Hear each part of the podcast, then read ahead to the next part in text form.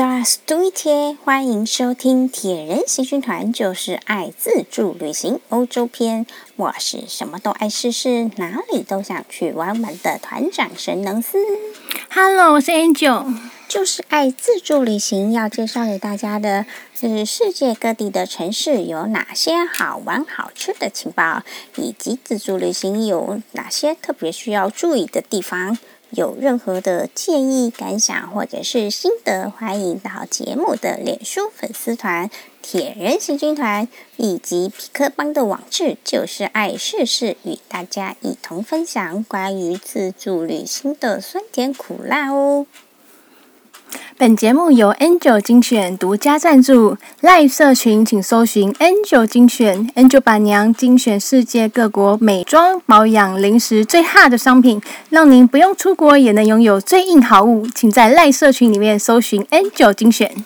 哦，夏天终于来了，哦不，夏天来很久，只是现在非常的炎热，热死啦！所以最适合的就是在家里吹冷气，听听看我们的 Podcast。对啊，这一集我们继续介绍我们的克里姆林宫。克里姆林的教堂，除了前面介绍的圣母升天大教堂和大天使教堂之外，还有圣母领报大教堂、圣母解剖教堂、主教宫及十二使徒教堂。其中呢，像是圣母领报大教堂，它是沙皇家族专属的私人礼拜堂。里面的圣像画也是十分的细致，值得好好欣赏哦。这间教堂的特别处又跟前面所说的恐怖伊凡有关啦。为什么呢？因为伊凡四世他娶了八个妻子。哎呦，这像不像是英国为了离婚而创了英国国教的亨利八世呢？虽然。亨英国的亨利八世，他只娶了六个妻子，数量上是输了伊凡四世。不过呢，他呀，他可是砍了其中两个妻子的头呢，非常的可怕哦。他想齐人之福，可是他踩了太多老婆了，那老婆不会怕他吗？从记录上看起来呢，伊凡四世应该是很爱他的原配安娜斯塔斯塔西亚罗曼诺夫娜。伊凡四世他亲自挑选她为皇后，和皇后生了六个孩子，其中呢，长子伊凡伊万诺维奇，还有次子费奥多尔一世都是他生的。据说皇后的性情温和，在十三年的婚姻生活中，只有她能够安抚性情暴躁的伊凡四世。所以呢，在他西元一五六零年突然死亡以后，伊凡四世原本的多疑、暴躁性格就没有人来安抚啦，就逐渐的展露出来。他呀，他怀疑皇后是被毒死的，严重不信任周遭的大臣。后来再娶了七个妻子，婚姻生活也没有多幸福。不过呢，这已经严重超过东正教的律法啦，所以他是一个重 太重婚了，所以他从此不能够进入圣母领报大教堂当中。那伊凡四世虽然是个一国之君，但是呢，他也是不可以破坏宗教纪律的。他呀，就只好在圣母领报大教堂里面增建一个可以看到主堂的走廊。让他可以在不破坏律法的情形之下，依旧能够参与宗教活动哦。至于主教宫和十二使徒教堂，它是在西元一六五二年，它由当时的尼康大主教建立而成。最大的特点是在于室内的大厅非常的广大哦，有两百八十平方公尺，呈现十字架的形状。而且大厅的屋顶完全没有柱子支撑，好厉害哦！嗯，看起来呢格外空旷。从前呢，俄罗斯帝国的时候呢，沙皇就在这边举行了宴会，教主教宫呢，它还可以连接到隔壁的十二使徒教堂。现在这里展现的是十七世纪的宗教生活用品，游客呢可以一次参观这两个空间。介绍完教堂以后，在教堂外面的公共空间也有可看之处哦。大家可以从我们匹克邦的布洛格“就是爱试试”里面看到。我们都有跟一座好大的钟，还有一座好大的炮合照，那就是最知名的钟王跟炮王，他们也是世界上最大的钟，还有最大的炮弹哦。从合照的比例呀、啊，我们就可以知道呢，中王跟炮王它实际上是非常的巨大耶。光是呢炮弹呢，它就有个半个人这么高哦。虽然这么巨大，不过应该是超级重吧。不知道该怎么样把炮弹扛扛起来呢？放进它炮筒里面呢？很令人好奇耶。嗯，其实呢，中王跟炮王它也有正式名称哦。像钟王的话，它的正式名称叫做沙皇钟；那炮王呢，它叫做沙皇炮。炮王的历史又比钟王久一点。沙皇炮是西元一五八六年由爱敲钟的伊凡之子，恐怖伊凡之子费奥多尔一世下令制作的，长度五点三四公尺，炮管口径竟然有八十九公分，那重量呢？整支重量高高达十八公吨，哇，真是太重了，有够重。不过呢，它从来没有使用过，很夸张哦。为什么不使用呢？嗯，炮弹太重啦，抬也抬不起来。那就是活而不死啊。嗯。而沙皇钟，它是在西元一七五一七三五年，它是由安娜女王下令铸造的，高度呢有六点一四公尺，那就是差不多两层楼高。嗯。那直径呢六点六公尺，重量呢可是重达两百一十六公吨。哇，这比这个炮弹更重了。好大的一口钟啊！原本呢，预计是要放在附近的伊凡大钟塔里面。不过呢，在西元的一七三七年的时候，克里姆林发生了大火。为了扑灭火势呢，消防用水就直接泼洒在炙热的沙皇钟表面。滋滋滋，你也知道的啊，那个铁啊，那种金属物要要用水让那要抓下去，让热胀冷缩、受热不均的情况下。啪然后沙皇钟就突然裂开了，哎呦，真惨！那这太夸张了，看起来明明好像很很实用，非常非常的那个坚固，坚固耐用，结果一这样浇下去，它就裂了，哦，分裂出好大一块碎片。从此呢，沙皇钟就不能用啦。不过也没有人想要再重新铸造，毕竟它这么大，要再重新铸造也太，太辛苦了，太辛苦了，对啊。于是呢，沙皇钟跟沙皇炮就一直摆在广场，成为游客来克里姆林必须必看的景点，大家看，就是爱世世的部落格里面，我有跟钟王还有炮王合照。炮王就看得出他的那个炮是非常大的，那中王呢就非常的夸张啦，光是分裂出来的碎片就比我整个人还要高，整个钟比三个我还要高。对啊，因为它有两层楼呢。对啊，跟沙皇钟合照会让人有种。不知道是我照到缩小灯，还是来到巨人国的神奇感觉呢？不过看起来好像那如此坚固耐用的，怎么讲一下就坏了？对呀、啊，真是中看不中用、啊。嗯，太扯了。原本呢，沙皇钟它要摆放的伊凡大帝钟塔，它也十分的好辨认，又就是克里姆林整区里面最高的建筑，它是由伊凡大帝钟楼、圣母安息钟楼，还有主。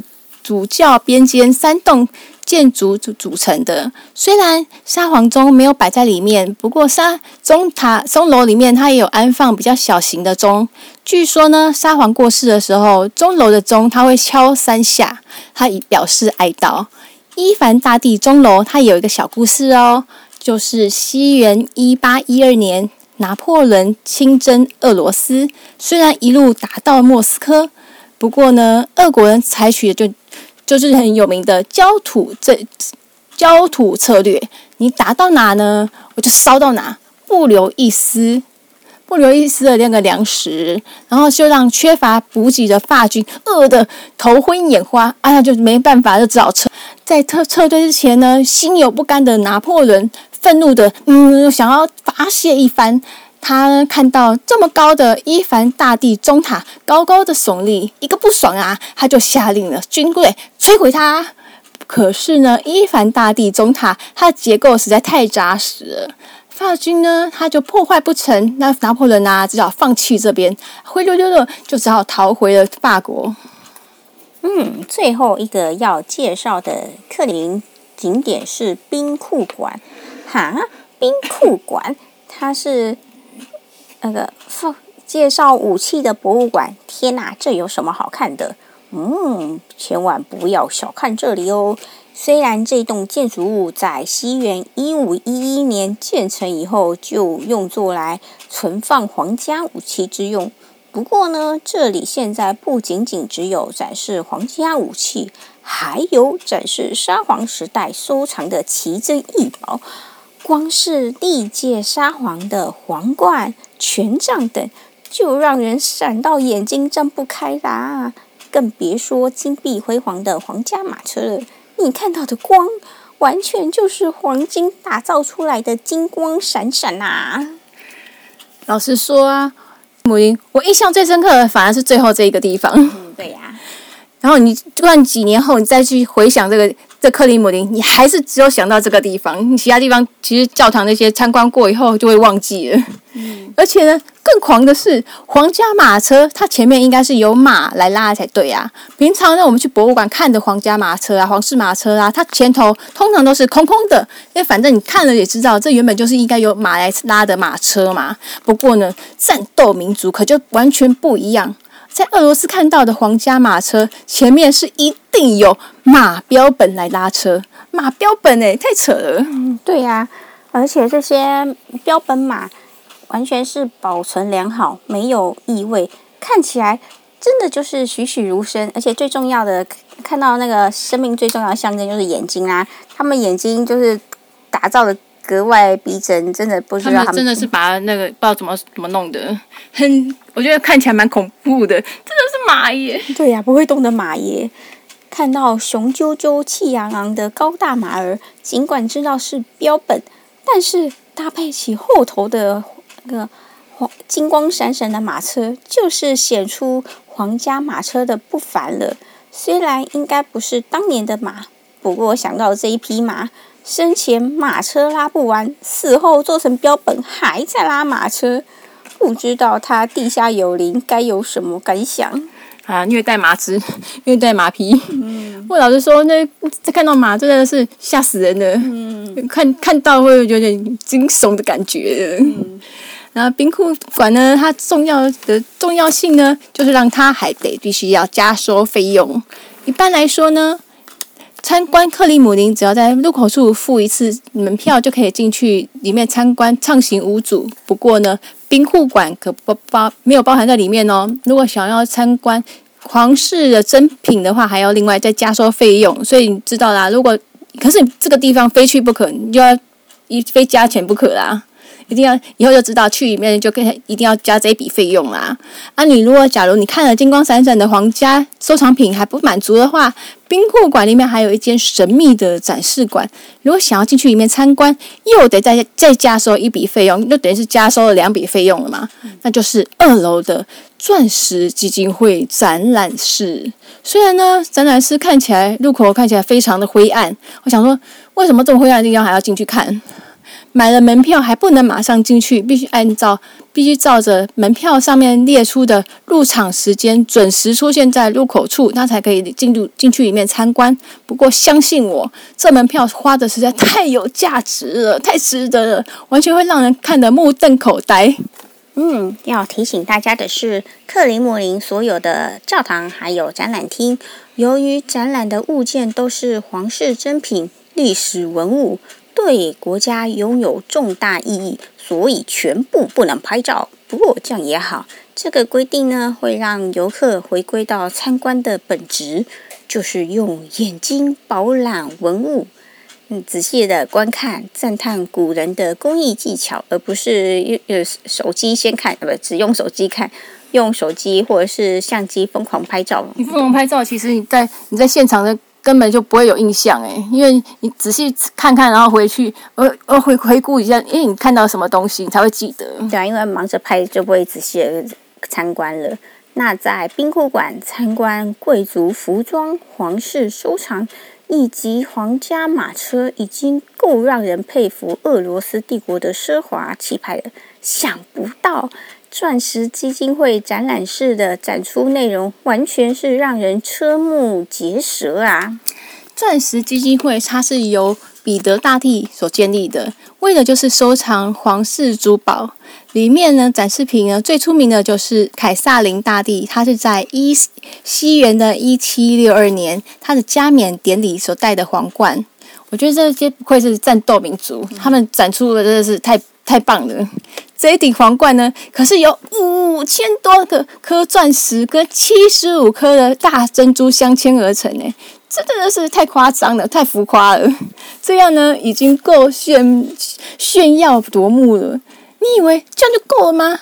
不不不，它顶上还有一颗重达三百九十、三百九十八克拉的红色巨型美钻，我我都念不出来了。对啊，太夸张了，这也是世界上最昂贵的珠宝之一呢，很难想象吧？要是想是想象不出来的话，大家可以上我们的皮克邦的网址，就是爱试试，可以看看看到的皇冠的照片，不只不是皇冠本尊哦。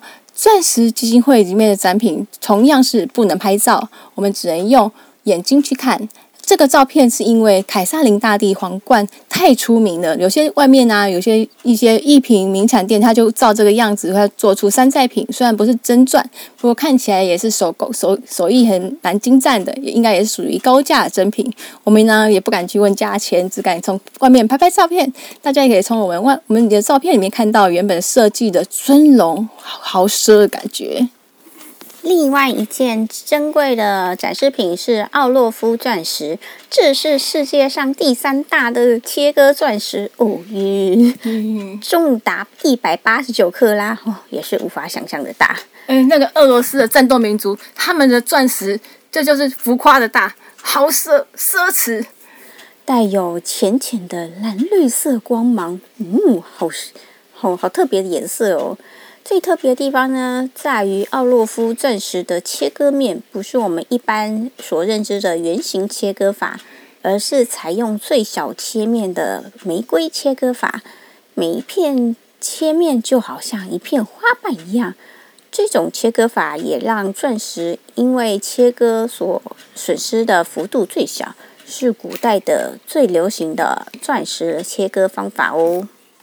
哇，俄罗斯的钻石都好夸张哦！那些克拉数我都有点想象都无法想象，这有多大啊？嗯、传说中，奥洛夫钻石它是来自印度，原本镶嵌在印度的神庙的神像头上呢。它上这是在西元一七七五年，他一个法国士兵，他用计偷走了那个钻石，辗转呢就带到欧洲，被俄罗斯的。奥洛夫伯爵他就买下来了，赠送给伯爵的情人凯撒琳大帝，企图能挽回他们的感情。凯撒琳大帝他果然非常喜欢这么大颗，我 我觉得我自己也会喜欢。他就命工匠把这样钻石呢镶嵌在权杖上面。不过他们感情是并没有复原。凯撒琳大帝他拥有非常非常多的情人，就像武则天一样啊。奥洛夫伯爵只能黯然的退出了凯撒琳大帝的感情史，他生活。嗯，该说他人财两失嘛。哎，那第三名的巨型美钻也有名字，这这颗叫做伊朗王。这颗钻石同样也是在印度的蒙古尔王朝出现，后来印度战败之后就被辗转带到波斯王国。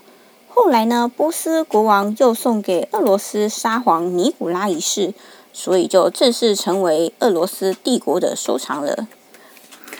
除了这几件收藏以外呢，钻石基金会的展品各每一个都让我们看得目不暇接哦，好像被钻石攻击了一样，钻石的光芒攻击了。我们印象最深刻，他们是把一般珠宝公司就视为珍品。珍宝的，可能就是像镇馆之宝、镇镇公司之宝的那种小钻石。虽然每一颗钻石都不算大颗，可是也价值不菲。钻，一般珠宝公司它是一般就把它每一颗格外的一颗一颗独立珍藏。不过呢，战斗民族它就是不一样。你刚刚那个那个大颗的才叫钻石，那小颗的它对他们来说就就就就算看不上眼啊，看不上去。既然呢有这么多稀世珍宝呢，这些对他们就只是一个碎钻。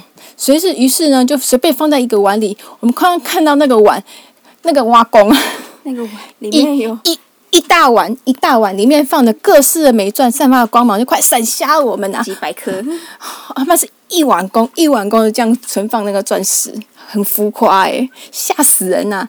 如果呢，大家有机会能够。去莫斯科的话，即使有时间限制，就算我觉得，我觉得就算是那门票被收了两次，都一定要去冰石基金会的展览室来参观俄罗斯帝国的皇家收藏啊！哦，真是非常的不一样，震动民族啊，这是完全无法想象的。对啊，那这些钻石几百克拉、几百克拉的，这人看过吗？没有，去哪个地方都没看过这种这么大的钻石。嗯，今天的节目，谢谢您的收听。我们的节目在 Apple、Google、Spotify、SoundOn、First Story、KK Bus、Listen Notes、Mr. Bus 都有上架哦，请搜寻关键字“铁人行军团”，就是爱自助旅行。假如您喜欢我们的 Podcast，请大家按下订阅、分享 Apple。请记得帮我们五星按赞哦！本节目由 Angel 精选独家赞助，赖社群请搜寻 Angel 精选，Angel 板娘精选世界各国美妆保养、零食最哈的商品，让您不用出国也能拥有最硬好物。请在赖社群搜寻 Angel 精选。嗯，拜拜，拜拜。